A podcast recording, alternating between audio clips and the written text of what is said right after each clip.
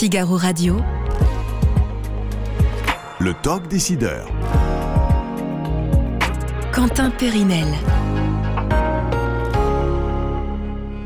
Bienvenue dans ce nouveau numéro du Buzz TV de TV Magazine. On est ravis de vous retrouver avec notre invité du jour qui est un, un animateur et journaliste. Si vous ne faites pas la grasse mat le week-end, vous le regardez peut-être dans la matinale de LCI. Et il est surtout l'un des visages euh, du jeu d'aventure de l'été et nous sommes ravis de le recevoir pour en parler.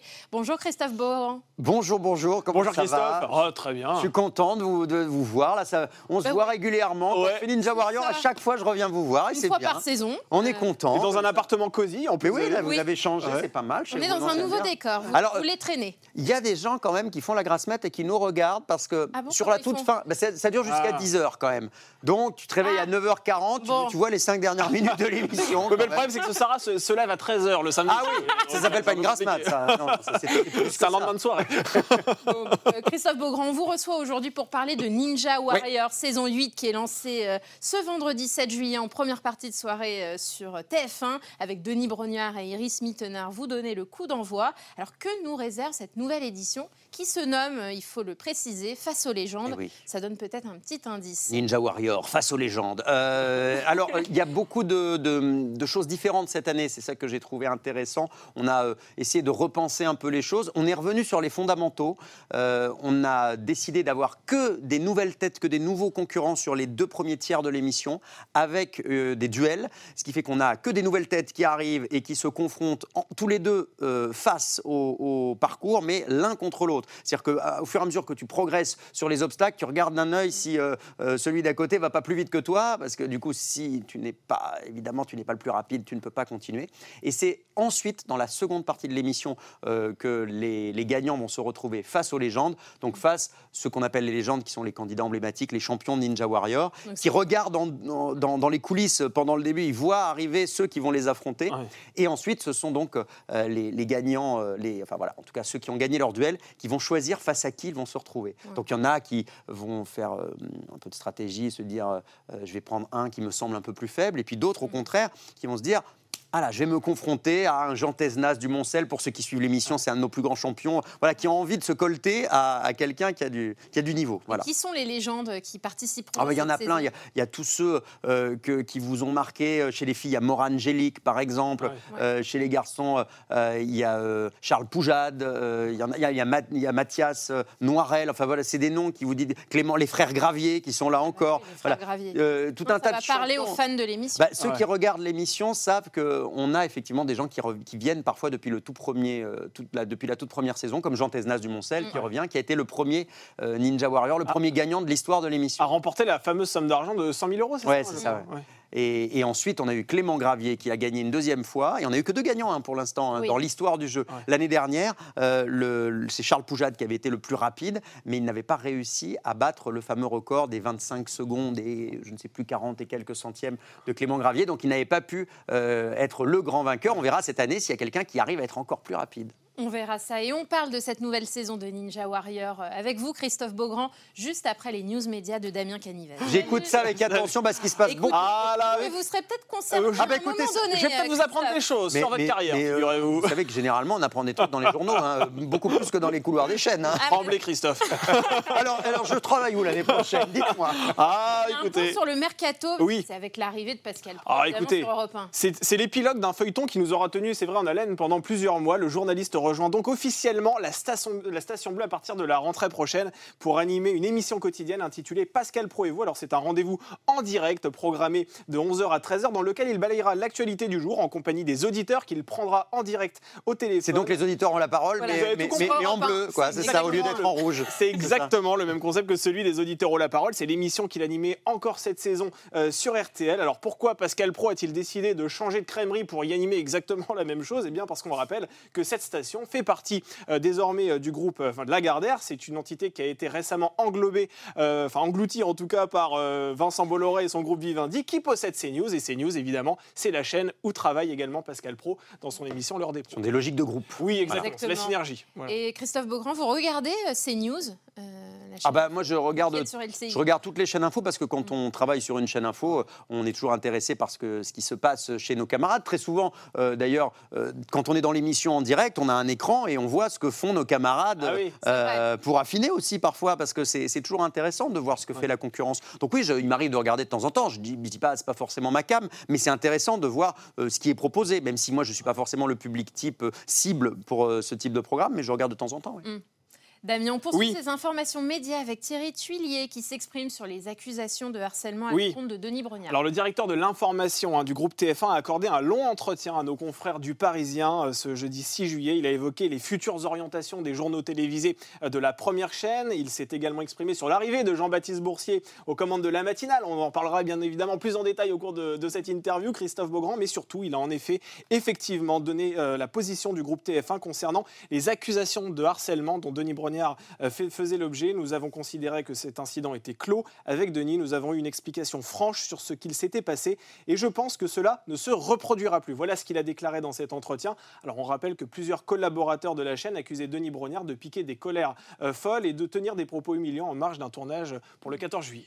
Euh, Christophe, comment vous avez réagi quand vous avez découvert euh, ça dans la presse Bah, euh, concernant Denis Brognard que vous côtoyez évidemment Moi, je ne sur sais, pas Ninja s'est- je Warrior sais pas ce qui s'est passé ce fameux 14 juillet. Visiblement, il y a eu euh, des, des problèmes d'organisation de manière globale, d'après c'est ce que dit euh, Thierry Tuilier dans, euh, dans l'interview. Euh, je sais, pour bien connaître Denis, euh, que c'est quelqu'un effectivement de colérique. D'ailleurs, il a reconnu lui-même que parfois il pouvait pousser des coups de gueule. En revanche, je ne l'ai jamais vu euh, humilier qui que ce soit. Euh, je sais qu'on a parlé de sexisme, ce genre de choses. Moi, je n'ai jamais été témoin de ça. J'ai toujours eu d'excellents rapports avec Denis. Euh, Il donc, s'est jamais énervé contre vous? Ah non, mais il, il- ah, on s'engueule régulièrement, mais comme des, mais on est potes, donc euh, ça nous arrive de nous engueuler dans l'émission aussi, sur les tournages. Mais c'est, euh, enfin, honnêtement, euh, trouvez-moi quelqu'un dans le PAF qui parfois n'a pas un peu de caractère. Euh, quand on fait ce métier-là, euh, oui, souvent on a un peu de caractère. Après, euh, euh, je- voilà, il s'est, il s'est excusé. euh, ça peut arriver à un moment donné de, de s'énerver. Euh, moi, je suis pas colérique, hein, perso, donc euh, c'est, c'est, c'est pas le genre de choses qui m'arrivent. Euh, mais, ça- mais ça peut arriver. Moi, je suis sûr, pour bien le connaître depuis euh, très longtemps, Denis, c'est un mec bien, vraiment. Et on termine ces informations médias Damien Oui. avec le chiffre du jour 18,3. Oui, c'est en pourcent euh, la part d'audience que TF1 est parvenu à rassembler durant le mois de juin 2023. Alors la chaîne garde le leadership hein, sur la concurrence, mais elle recule d'un demi-point euh, sur un an. Euh, France 2, quant à elle, progresse dans les audiences et dépasse désormais la barre des 15% de part d'audience. Du côté de France 3, c'est assez stable. Par contre, attention du côté d'M6 qui se trouve désormais sous la barre des 8%. Alors la télévision, on le sait, ça reste un média fort, mais les jeunes la délaissent de Ah, plus c'est en chaud la plus. concurrence. Ah, hein. Oh là là, ouais. Vous pensez que la dur. télévision linéaire telle qu'on la connaît aujourd'hui est vouée à disparaître Alors, voué à disparaître, je ne dirais pas ça, mais ce qui est sûr, c'est qu'il va falloir qu'on fasse notre mue, notre révolution, parce que Ouais. d'une d'une manière ou d'une autre, il va falloir évoluer. Effectivement, aujourd'hui, le public de la télévision classique vieillit, euh, parce que euh, les gens qui regardent la télé, euh, qui regardent encore la télévision, sont généralement plus... Les jeunes consomment autrement. Ils consomment quand même du programme de télévision, mais ils le consomment autrement. sur Euh, YouTube sur... Exact. Donc il y a toujours besoin de fabriquer du contenu, de fabriquer Mm. du programme, mais il faut simplement trouver des tuyaux un peu différents. Et ça fait partie des, des chantiers qu'a lancé Rodolphe Belmer, le, le nouveau patron de TF1, euh, de repenser euh, la, la chaîne aussi comme un portail numérique. Donc ça va, il va y avoir euh, beaucoup de choses qui vont se révolutionner dans les, les années qui viennent, mais c'est intéressant parce qu'on va pouvoir aussi viser des publics peut-être différents. et c'est vrai que les gens consomment différemment. On consomme beaucoup plus à la carte. Et on parle des jeunes, mais pas que les jeunes d'ailleurs. Oui, c'est vrai. Maintenant, quasiment toutes les générations savent très bien comment fonctionnent euh, les replays, euh, euh, les plateformes également. Donc, oui, il va falloir qu'on C'est s'adapte. ça, mais c'est surtout donner rendez-vous à un public à 21h, par exemple, toutes les semaines. Ça, ça va devenir peut-être obsolète à l'heure des, des, des plateformes de vidéo à la demande où on peut consommer le contenu dès lors qu'on. Je pense qu'il peut y avoir quelques rendez-vous qui restent, qui restent forts, des rendez-vous de comme un grand sportif, exactement, des grands rendez-vous d'information ou des grands divertissements où tu peux réunir toute Ouais. la famille. Je, je vais prêcher pour ma paroisse, mais pour Ninja Warrior par exemple, qui va commencer là à partir de, de ce vendredi, euh, l'idée c'est pouvoir réunir justement toute la famille, les grands-parents qui gardent les enfants pendant les vacances. Il y a énormément d'enfants qui peuvent pas partir en vacances parce qu'ils n'ont pas de sous. Ils ont, ils- il y a que à peu près un enfant sur deux qui part pas en vacances. Euh, et ben justement, ces programmes-là de télé- télévision, ils sont là pour accompagner aussi les gens. On peut encore unir, je pense, la famille euh, devant, euh, devant le poste de télé. C'est plus compliqué. On réunit moins de monde, ça c'est clair, on le sait. Euh, mais malgré tout, euh, avec les vidéos vues euh, par euh, plein d'autres biais, on continue d'aller d'aller voir les gens. Et on- il faut continuer à fabriquer en tout cas du contenu et du programme de toute façon. Ninja Warrior, je le dis pas aussi. À bien. Warrior, oui. Je le dis à la française. À l'ardennaise. Euh, je le dis pareil. Ninja Warrior. à la picarde. Saison 8, ça démarre vendredi 7 juillet sur Ouais. TF1. 38 hommes, 10 femmes s'élanceront euh, sur le parcours. Euh, c'est difficile de trouver des femmes pour Ninja Warrior parce que là, il y a quand même un écart qui est Oui, je veux dire la vérité. euh, la parité n'est pas évidente sur ce, type de programme euh, parce qu'on a un peu plus de mal à aller à, à trouver des, des con- des concurrentes. On a moins de femmes qui s'inscrivent, donc j'en profite pour passer un message. Euh, mesdames, si euh, vous n'avez pas peur et que vous êtes inscrite dans une salle de gym, par exemple, allez-y. Mais souvent, C'est vous, Sarah, ça Ah bah voilà, Sarah. Voilà. Bah, Ouais. dans Eh une ben, salle de gym, c'est Ouais, une dame. avant. pour la saison 9. Euh, non, mais souvent, oui, les, les- les femmes ont peut-être tendance à croire qu'elles elles n'ont pas forcément les capacités. Et c'est une erreur parce qu'une des euh, plus grandes championnes qu'on a, qui est là encore dans cette émission euh, cette saison, qui s'appelle Maura Angélique, qui est toute jeune, hein, elle doit avoir 23-24 ans maintenant, euh, c'est sa euh, troisième participation. Euh, bah, Morane, c'est la meilleure femme, toute saison confondue pour Ninja Warrior, et même si on, on- on constate euh, dans, dans le monde entier, c'est une des meilleures femmes qui a buzzé le plus dans l'histoire du jeu. Ça veut dire que c'est possible. Alors évidemment, euh, homme ou femme, il faut avoir des, des capacités euh, exceptionnelles pour aller loin. Oui, puis on peut participer aussi à Ninja Warrior simplement pour le plaisir, parce que vous misez aussi beaucoup sur cet aspect-là. Pour se tester Ninja aussi, Warrior, pour voilà. savoir ce qu'on est capable de Pour faire faire. la plus belle chute dans, dans le bassin. Alors, il y a un truc, c'est vrai. Non, mais l'année dernière, on a eu pas mal de, de- de critiques des gens qui nous disaient c'est trop compliqué, c'est impossible à Ah oui. faire. Les règles étaient On gagnait pas jusqu'à Les règles étaient, hein. étaient complexes et euh, on a décidé de simplifier les choses. Là maintenant, je pense qu'on a retrouvé l'énergie des premiers ninjas pour ceux qui ont adoré, des premières saisons de Ninja Warrior. C'est-à-dire qu'il y, a une- il y a une fraîcheur. On n'a que les nouveaux candidats au début, les, les anciens ce sera pour, pour après dans l'émission. Et du coup, on a des gens qui arrivent à se performer, euh, à aller plus loin, à se faire plaisir, même s'ils savent qu'ils n'ont pas forcément les capacités d'aller jusqu'au bout. On voit de la performance et je pense que ça va amuser les gens. ouais. Alors la grande spécificité de cette saison, c'est que vous allez échanger les rôles avec Oui. Iris Mitnard. Désormais, c'est vous qui allez recueillir les témoignages auprès euh, des candidats. Euh, pourquoi ce choix déjà? Alors, pas, pas dans la première, on va faire ça dans la deuxième émission, puis dans une autre après. Ouais. Euh, bah, on a eu envie de casser un peu les codes, parce que c'est vrai que l'émission, on le disait, elle existe depuis 8 ans, euh, et qu'il y a des choses qui sont un petit peu figées, donc on, on a besoin de surprendre les téléspectateurs, de nous surprendre aussi nous-mêmes. Euh, et puis il y a quelqu'un qui avait lancé ça en réunion, et je dis, mais c'est vachement bien comme idée, parce que euh, moi j'étais frustré parfois, moi j'adore être en proximité avec les gens, et je pouvais être frustré, des fois j'avais envie de descendre, et ça m'arrivait parfois d'ailleurs de descendre, retrouver le, le public ou les, ou les familles, ou ce genre de choses. Donc on s'est dit, c'était une, une bonne façon aussi de, de se challenger pour nous en termes d'animation, et puis aussi pour les téléspectateurs d'avoir euh, des choses un peu différentes, y compris pour les familles ou les candidats, parce qu'il il y a des candidats qui reviennent, on le disait, les légendes, et ils sont contents aussi de voir des choses un peu différentes. Il faut que tout le monde euh, euh, soit surpris, qu'on qu'il n'y ait pas de ronron en fait. Et c'est une bonne euh, façon en tout cas de- d'envisager les choses un peu différemment. Et et justement, c'est pas frustrant de partager la, la présentation avec deux autres animateurs? Ah Non, bah non, non, pour le coup, non. Ouais. Bah, pour le coup, Denis, c'est vraiment un pote. C'est vrai que c'est un peu différent avec euh, Iris parce qu'on est moins en interaction. Euh, C'est c'est une pote aussi, hein, c'est pas ce que je veux dire.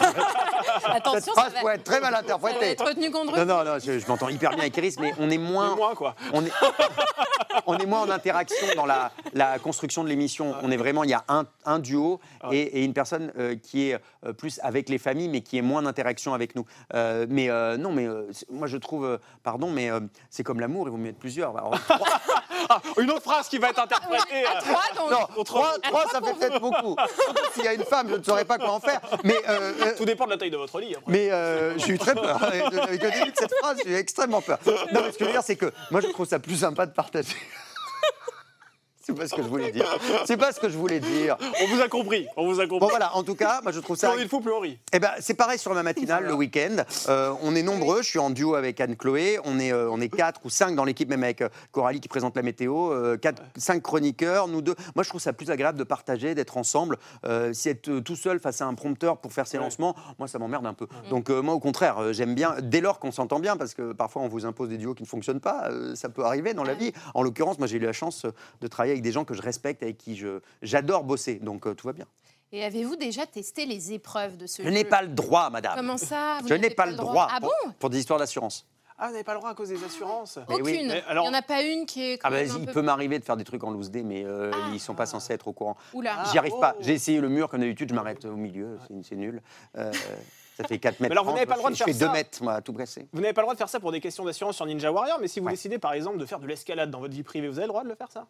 Ah bah oui, oui, on va pas me chercher dans ma vie privée quand même. D'accord, non, parce que vous des questions d'assurance, mais vous Alors j'escalade, j'escalade relativement peu dans Ah ma oui, vie d'accord. privée, pour tout vous Non, dire. Je suis même pas un grand sportif. Faire du ski, parce qu'on recevait Anne-Claire Coudray qui Ouais. disait, elle, elle ne, elle ne part pas euh, au ski euh, l'hiver pour... euh, Ah, ils lui ont dit des ça? Non, c'est elle. Ah, d'elle-même- c'est elle. Ah elle oui. s'impose Ah non, moi non. Ah non, ne pas si. prendre de risques Moi, dans je me rappelle, à l'époque où je faisais, euh, où je faisais Secret Ah. Story, ils voulaient pas que je prenne le scooter. Parce Ah que oui. Castaldi était planté en scooter déjà. Mais, Ah, c'est vrai. mais je conduis mieux, donc euh, j'ai.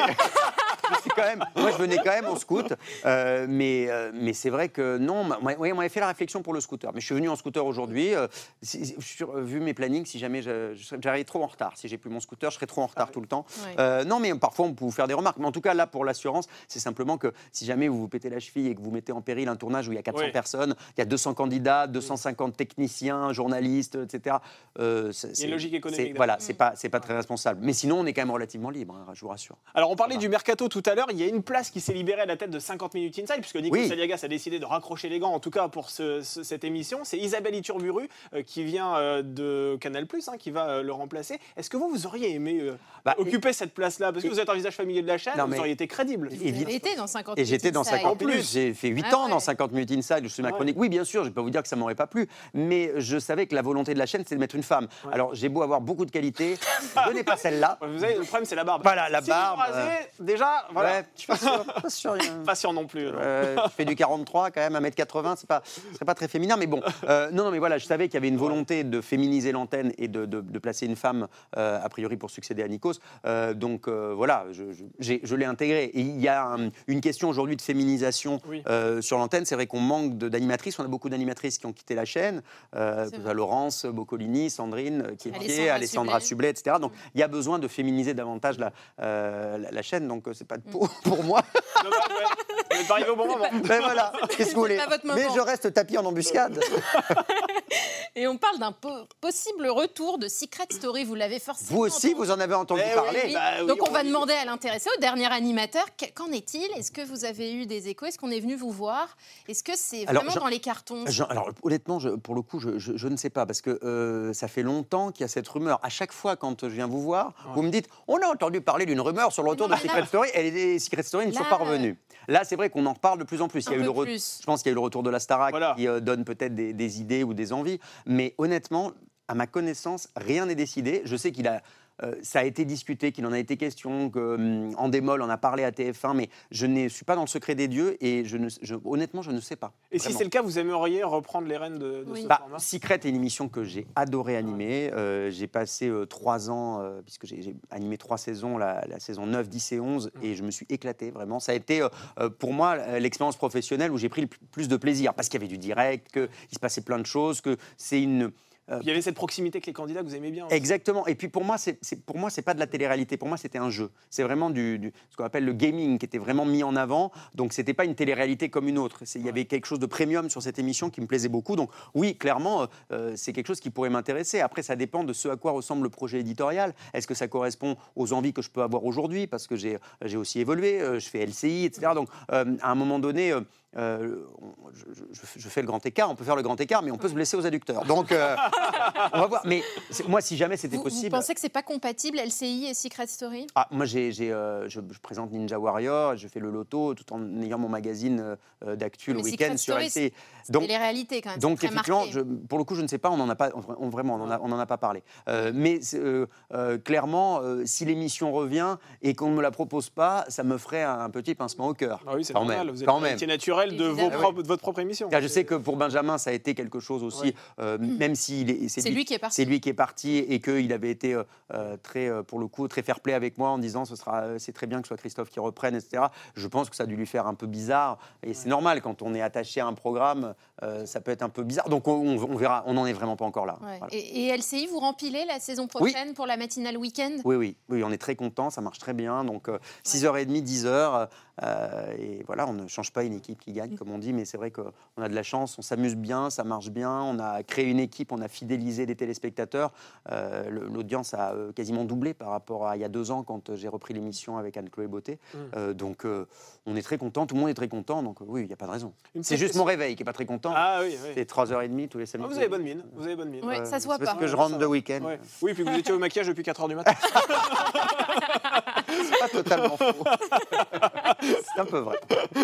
Allez, une petite question d'actualité, Christophe Beaugrand, parce que c'est vrai que vous êtes exprimé récemment sur vos réseaux sociaux Ouais. concernant l'attaque du domicile du maire de l'Aïle et Rose. Euh, Aujourd'hui, qu'est-ce que vous ressentez, vous, face aux émeutes, en tant que journaliste et surtout aussi en, en tant que père de famille? Alors, c'est une, une actualité qui est très difficile à, Ouais. à couvrir parce que euh, il peut se passer plein de choses, que chaque phrase peut euh, aussi. Enfin, il faut être conscient du rôle et de la responsabilité qu'on a quand on est journaliste et qu'on traite ce type d'actualité parce que euh, il ne faut pas euh, juger, il faut dire les choses sans stigmatiser, sans Ouais. remettre de l'huile sur le feu. C'est très compliqué. Il y a des, des déclarations politiques de tous les bords qui peuvent être extrêmement dangereuses aussi et euh, propices à, à rallumer des braises qui sont encore fumantes. Donc euh, oui, c'est une, actualité qui est compliquée. Et après, de manière plus personnelle, euh, c'est vrai que c'est inquiétant. Euh, moi, je suis papa d'un petit garçon de, de, de 3 ans et demi. euh, J'habite dans une petite ville de banlieue parisienne. Ouais. Euh, nous, il n'y a pas eu de, de problème. On a eu quelques feux de poubelle, mais il n'y a pas eu de, soucis majeurs. Mais, et c'est une ville, pour le coup, où il y a une vraie mixité sociale. Ça veut dire que ça peut marcher. Mm. Il y a à la fois des pavillons, des cités, les, les enfants sont dans les mêmes écoles, ça se passe, ça se passe bien. Ça veut dire que c'est possible. Donc, moi, je suis très a- attaché à, à l'idée de.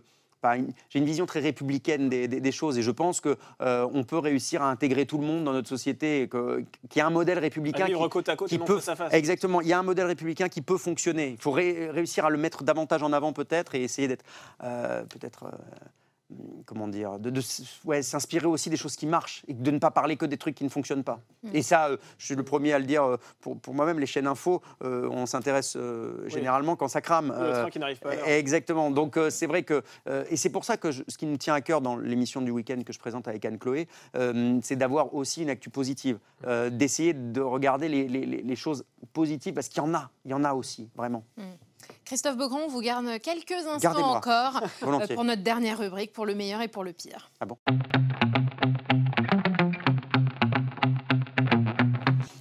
Une série de questions courtes, vous répondez avec le plus de sincérité possible, comme vous venez de le faire jusqu'à présent. Oui, je le suis.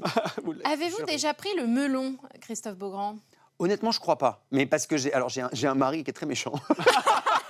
Qui a jamais- non, mais Ah, il a- il non, vous- méchant, il vous j'exagère. rattrape. Non, mais il a jamais été dans l'admiration. De... Généralement, il voit toujours tout ce qui ne va pas. Ah oui. Quand je rentre et que je suis content d'un truc, il me dit Non, mais t'as vu ce que t'as dit là Donc, euh, du coup, j'ai quelqu'un Ah, qui pas me le calme. à la fan, maison. quoi. Non, non, pas du tout. Pas du tout. Mais ça m'énerverait, je crois. Quelle est la lettre de fan la plus folle que vous ayez reçue? Alors, on parle de lettres parce que nous sommes au 19e siècle, n'est-ce pas? Et un message sur Instagram, ça passe aussi. Euh, alors, non, mais c'était une lettre. Ah. C'était une lettre. Ah. euh, une, lettre euh, une lettre d'amour euh, de Ah. quelqu'un qui voulait m'offrir son PEL. Euh, Ah. J'étais très content. Et qui avait, et ça c'était très étrange, qui avait scotché un poil pubien euh, personnel, Avec le visiblement, PEL. euh, sur la lettre, comme ça. C'est pas vrai. Les gens sont parfois surprenants. Et qui voulait que je lui envoie mes chaussettes. Des, Ah des oui. chaussettes, si possible, déjà portées. Ah, il y a Ah, des voilà. fétichistes. Vous hein. en voulez davantage Je ne lui ai pas répondu. Voilà. Quoi qu'un PEL contre une paire de chaussettes, je pense que Bah, j'aurais fait une affaire. Ah bah là oui, vous, J'aurais vous fait étiez une- gagnant. là. Ah, j'en- j'envoie la garde-robe. hein. Mais non, bah, je ne l'ai pas fait. J'ai- voilà, je ne suis pas si vénal, monsieur. La dernière fois que vous avez pleuré. Euh, la dernière fois que j'ai pleuré, ah bah alors c'était il n'y a pas très très longtemps. Euh, il se trouve que euh, il y a mon, mon petit garçon qui a revu euh, Whitney, qui est la femme qui l'a porté. Ah. Euh, parce qu'on les a invités à Paris avec son mari et ils ont passé une semaine à Paris. On, a, on, les a fait, on leur a fait visiter euh, le Louvre, la Tour Eiffel. C'est Ouais. devenu des amis et c'était la première fois qu'ils venaient en France et qu'ils revoyaient Valentin. Et c'était extrêmement émouvant de voir ces retrouvailles entre cette femme qui avait porté notre petit garçon et, et lui. Et, et ouais, c'était un moment très émouvant. Et comment il a réagi, votre petit garçon, d'ailleurs? Ah bah lui, alors c'est- drôle parce que hum, on lui a dit qu'il y avait Whitney et était dans son ventre, etc. Il était très content de la voir. Il dit mais je veux pas retourner dans le ventre. Alors je lui dis non. Alors ça ne marche pas dans ce sens-là. Ça ne Ça va fonctionne pas.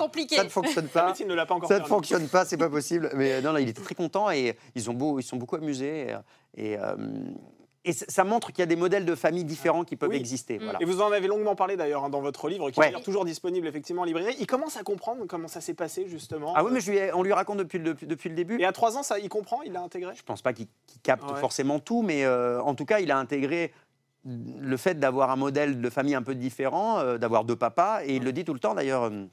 À l'école, il dit Moi, moi j'ai deux papas, moi j'ai deux papas. Il est très fier d'avoir deux papas. Ouais. Fils à papa, hein, c'est ça. Avec un S à papa. Avec un exactement. S à- à Et en poche, en plus. Ouais, donc, exactement. pour le pour l'été, c'est très bien. Et justement, pour l'été, où passerez-vous l'été? On pose la question à tous nos invités en ce moment, puisque saison estivale oblige. Et alors, c'est terrible parce que je, je- je n'ai toujours pas réservé mes. C'est pas vrai. Bah, Alors passe, ça, ça sent le radin qui veut les plans de dernière minute. Non, alors, non, Non ça sent le mec qui n'est pas organisé du tout. Non, attends, si, si hier soir, j'ai pris, non, je vais partir une semaine, Ah. euh, une semaine à Corfou, je suis jamais allé. Ah, donc, Corfou. euh, et après, on ne sait pas. Donc, euh, non, non, c'est déjà pas Bon, mal. C'est déjà pas mal, Corfou. Oui, une belle destination. Merci. Il paraît, il paraît que c'est très beau. Et en attendant, Christophe Beaugrand, on vous retrouve dès vendredi soir, Ouais. 7 juillet, Ouais. sur TF1 pour le lancement de Ninja Warrior saison 8. Merci d'être venu nous voir sur le plateau. Tous les vendredis de l'été, on va s'amuser en famille devant Ninja. Exactement.